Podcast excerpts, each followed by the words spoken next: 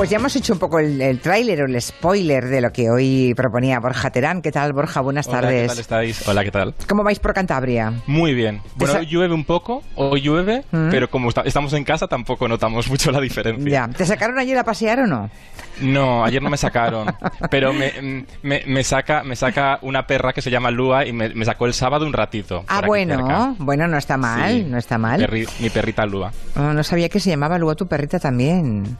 Ah. Ay, la tuya también. Ah, No, la mía murió. sí, murió, es verdad. La que me- murió el me acabo 7 de acordar. enero, Mm, sí, sí, mm. me acuerdo. me Tengo acuerdo. otra que se llama Frida. Ah. pero Lua se fue. Bueno, eh, vamos a hablar de la publicidad, que es uno de los sectores que desde luego se ha visto más ah, afectado por la crisis del coronavirus.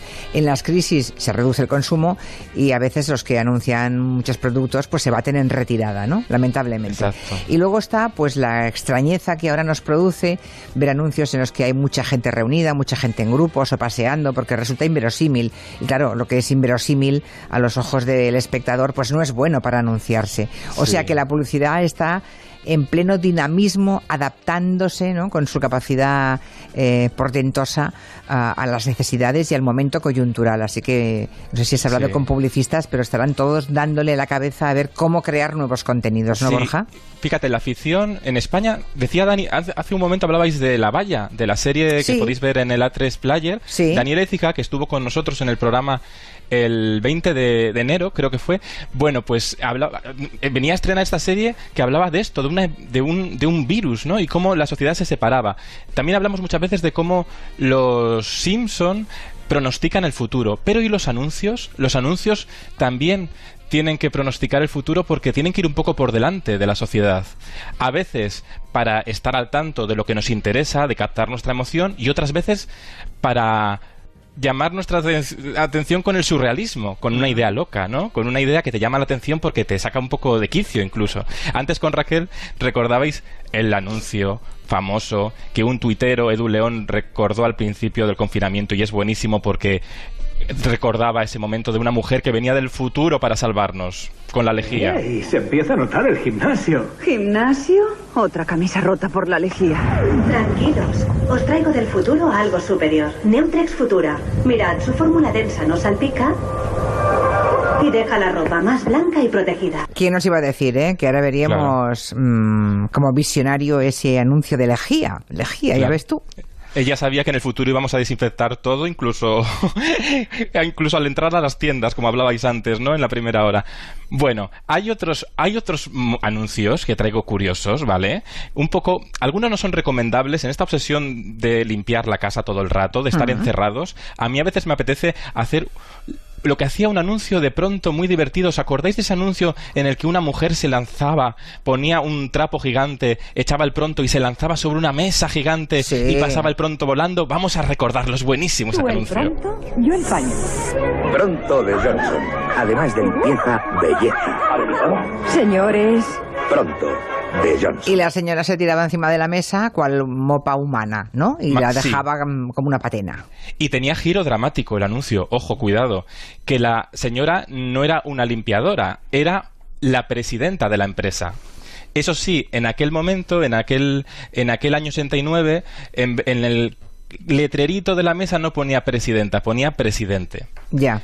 Bueno, hay, hay, hay algunos que siguen hablando así Sí, a, a sí, día sí, de total. hoy. Uy, bueno, y balcones. No me digas que has Ay. encontrado anuncios Bueno. que tenían los balcones como escenario principal. Bueno, el, ma- el mejor, un anuncio inolvidable. ¿Os acordáis? Este, una telefonía vasca, Euskatel, se lanzó y se lanzó desde los balcones como buenos vascos diciendo ¡Pachi! ¡Pachi!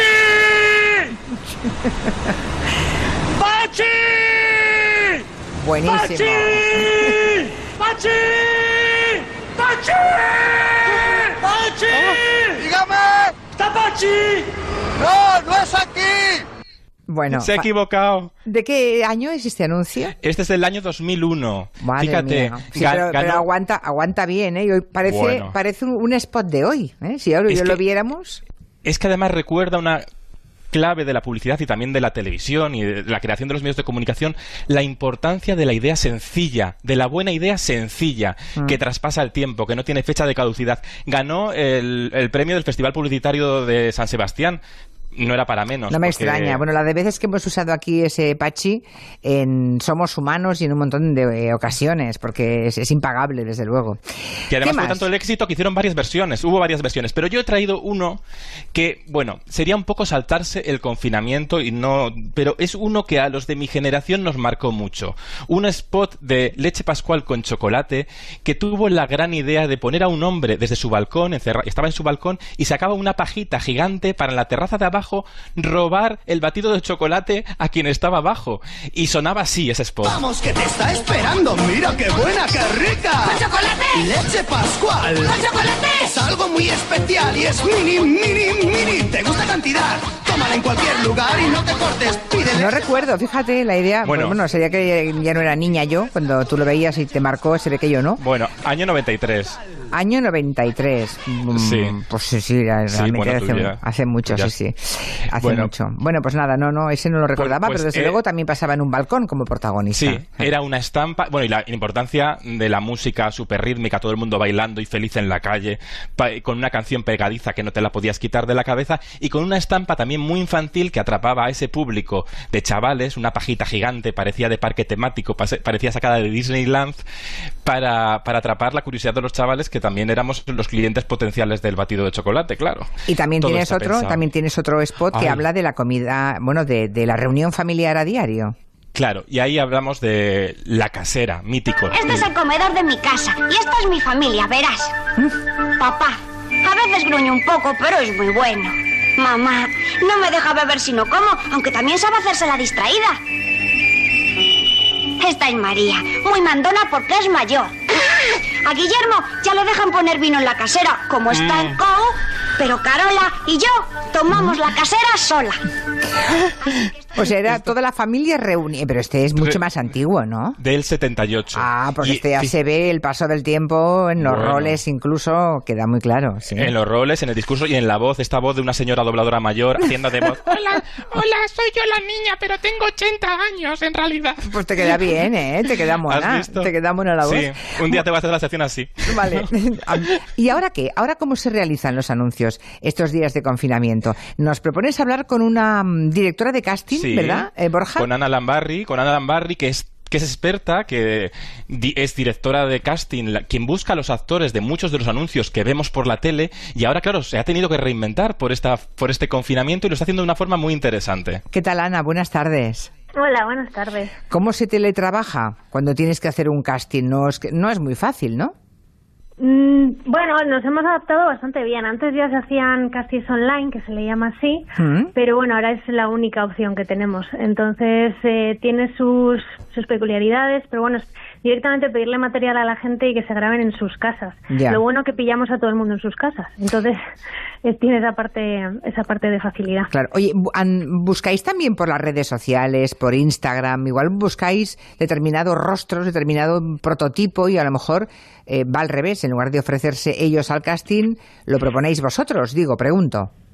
Sí, nosotros usamos mucho las redes sociales y en esta época estamos buscando más situaciones, fíjate, que, que rostros o, o perfiles. Son más situaciones de gente que esté viviendo cosas concretas y, y ese tipo de, de cosas. Claro que directamente pides a la gente, yo por tu Instagram que te he estado vigilando este fin de semana, he hecho un poco periodismo de investigación, como Gloria Serra, en tu Instagram. Y he visto que, claro, pides a la gente quién ha vivido tal cosa para que realmente tengan, pues si tienen ya el material ya grabado, ¿no? Si son videoaficionados y les gusta grabarse, ¿no? Sí, o, o, por ejemplo situaciones como que necesitan eh, alguien que tenga un vecino que esté en el balcón de enfrente para poder grabarse el uno al otro o cosas de este de este estilo. Entonces se buscan más situaciones concretas que lo que sería un perfil, ¿no? No es tan abierto. Vamos más a, a cosas que están mucho más pensadas. O sea que es verdad que os estáis adaptando el mundo de la publicidad a marchas forzadas, ¿no?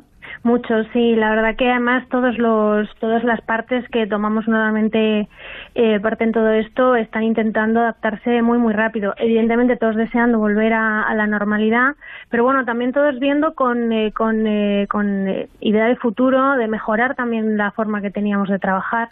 Y, eh, y bueno, a ver qué se consigue, a ver qué sale de todo esto. Oye, ¿qué es lo más sofisticado o lo más complejo de conseguir que te han pedido en los últimos 30 días?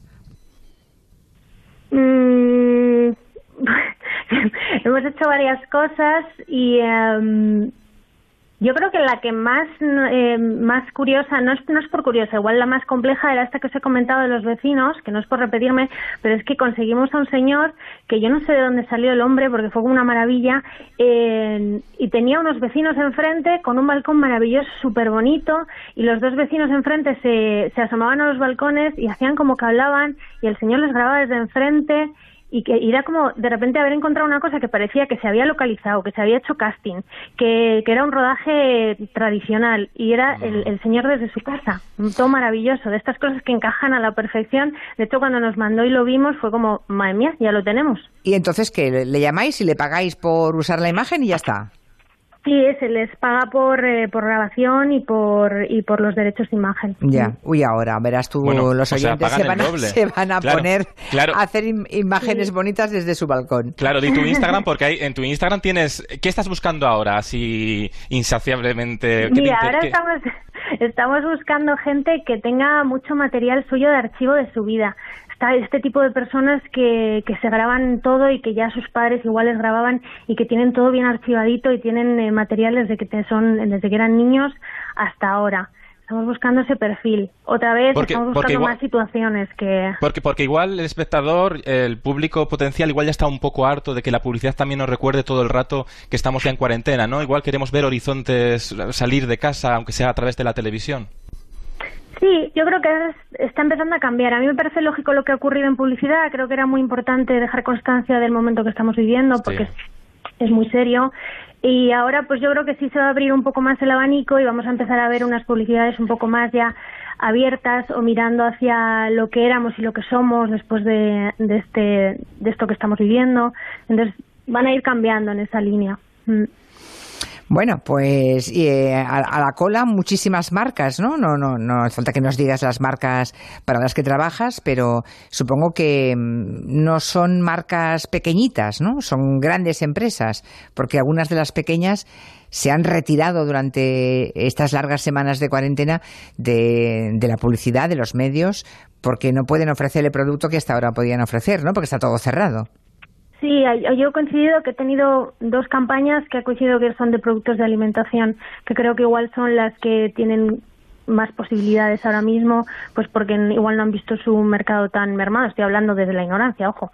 Pero creo que es un, eh, un, eh, un tipo de marca que, bueno, pues que se puede seguir permitiendo hacer publicidad y, y hablar de la situación actual y de lo que pueden ellos aportar también a la situación actual, claro, porque pueden ayudar, son algo que todos comemos, entonces es algo Claro, que, que está a la orden del día. Bueno, y la próxima publicidad que veremos, entonces, ¿tú crees que va a ser más, más verosímil, digamos? ¿Se van a buscar modelos sociales más reales, más cercanos a la realidad? Aunque también nos gusta ver modelos am, edulcorados, estéticos, bonitos, ¿no? Eso también- nos gusta lo aspiracional Claro. también.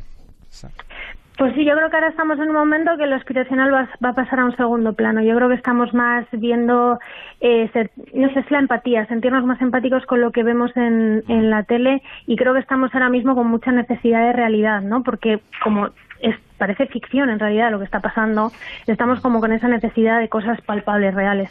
Yo creo que nos queda un tiempo de anuncios muy emotivos y muy, muy, muy reales con gente muy cercana y que se ve que son eh, personas que, que podríamos ser nosotros. Y sí, lo aspiracional volverá, pero de momento yo creo que no, no estamos tan necesitados de eso. Y por tanto veremos quizá más gente anónima que no celebrities.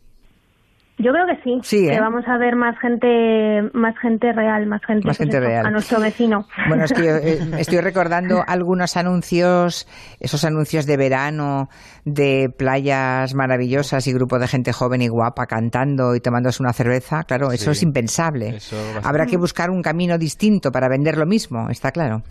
Bueno, pues nada, que tenéis un, un territorio por explorar muy interesante, Ana Lambarri. Sí, sí. Que haya mucha suerte.